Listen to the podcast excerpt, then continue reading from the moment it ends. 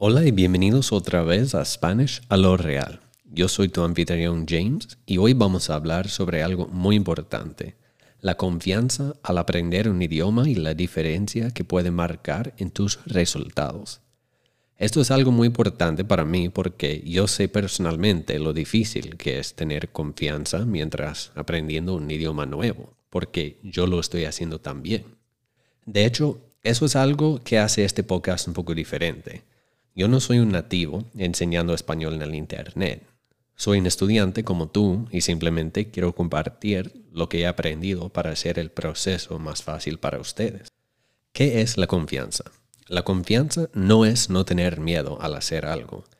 La confianza es confiar lo suficientemente en sí mismo y en sus habilidades que el miedo y los pensamientos negativos no afectan tu desempeño. Por eso el miedo y la confianza pueden coexistir. Yo sé que tengo un buen nivel de español, pero cuando tengo que hablar con alguien nuevo, especialmente en persona, aún siento esa duda que me hace acelerar el corazón. Y la verdad es que no te quiero desanimar, pero creo que no podemos hacer mucho para hacer que eso se quite.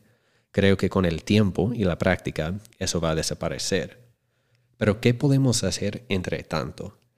Entre tanto hay varias cosas que podemos hacer y quiero empezar con las cosas físicas y después hablaremos del lado mental.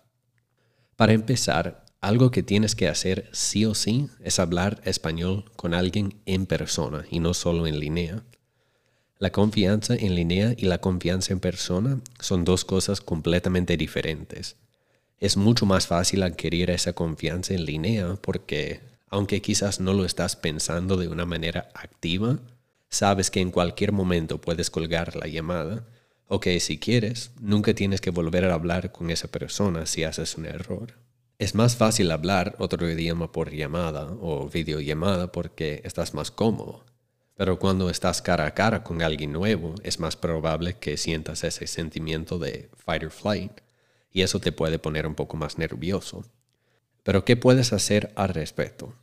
Tienes que usar tu español más en situaciones en persona. ¿Y cómo puedes hacer eso? Eso depende mucho de dónde vivas, porque si vives en Baja California o Texas, obviamente hay muchas cosas más que puedes hacer en comparación con alguien que está viviendo en el Polo Norte.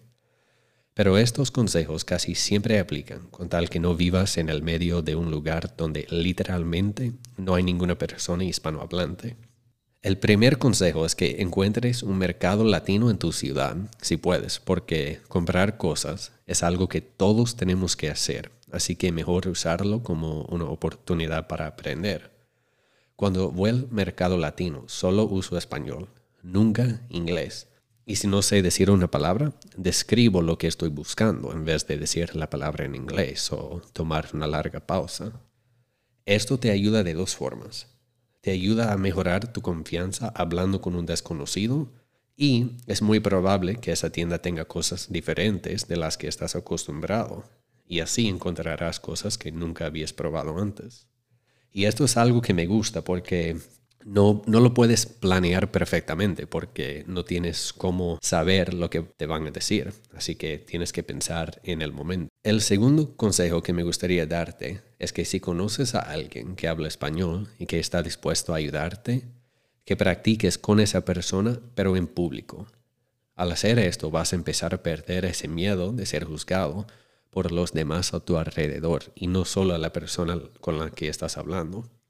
Noté por primera vez este miedo cuando estaba hablando en español con mis hijos en Target y me di cuenta de que estaba hablando en voz más baja de lo normal.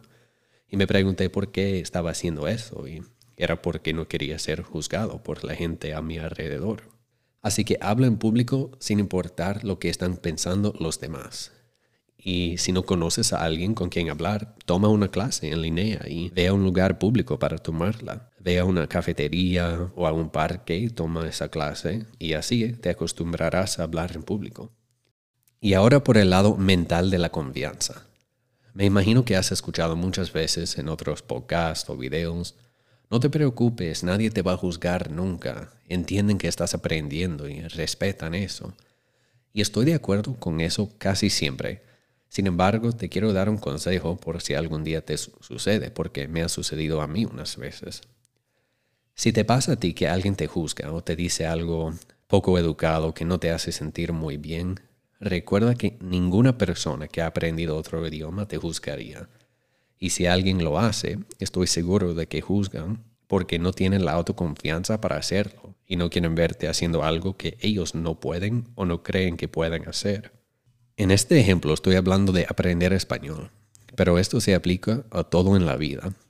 Nunca deberías dejar de hacer algo porque otra persona no quiere verte tener éxito, porque estás dejando que esa persona gane.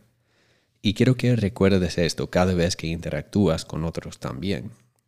Las palabras tienen mucho poder y quizás esa persona con la que estás hablando se está dudando y tus palabras pueden ser la razón por la cual siguen intentando o la razón por la cual dejan de hacer algo que aman. No nos cuesta nada compartir buena energía y creo que la vida nos devuelve lo que damos a los demás.